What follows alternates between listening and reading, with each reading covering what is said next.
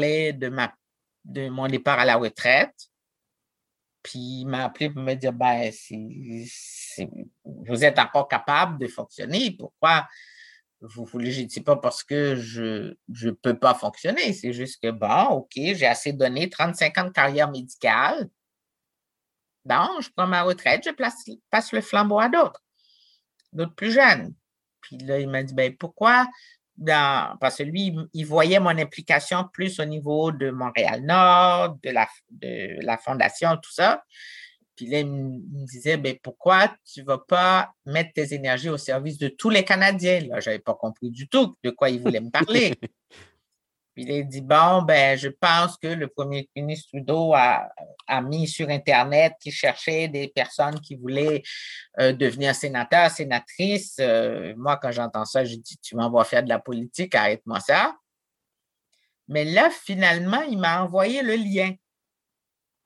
Et quand j'ai regardé c'était quoi un sénateur, qu'est-ce que ça faisait dans la vie, puis tout ça, j'ai dit, oh, ça m'embête. Puis la chose qui m'a fait bouger vraiment, c'est quand il m'a dit, écoute, euh, les jeunes que tu voudrais aider, mais eux, ils cherchent de la représentation. Ils cherchent que quelqu'un des leurs soit à certains niveaux pour avoir un modèle de rôle ou des modèles de rôle.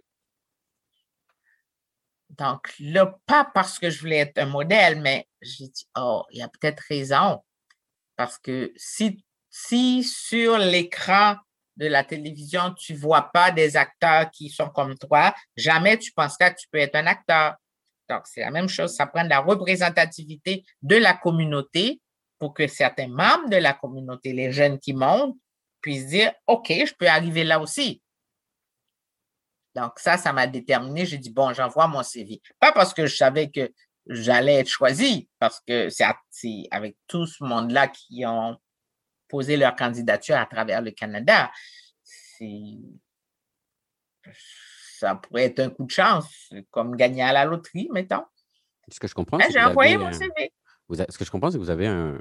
D'abord, vous avez un, un CV favorable et vous êtes allé avec l'optique d'aider mais aussi d'avoir la représentativité auprès de votre communauté, bien évidemment. Cette représentativité, est-ce que de. Ça fait combien de temps que vous êtes sénatrice, Victor? Ça fait quatre ans. C'était décembre 2016. J'ai été assermentée. Donc, euh, ouais, c'est ça. Ça fait quatre ans. Maintenant, si on fait un, recul par rapport à où est-ce que vous êtes et votre vie, est-ce que vous avez des, des regrets? Ou quel est votre plus grand regret par rapport à tout ce que vous avez accompli?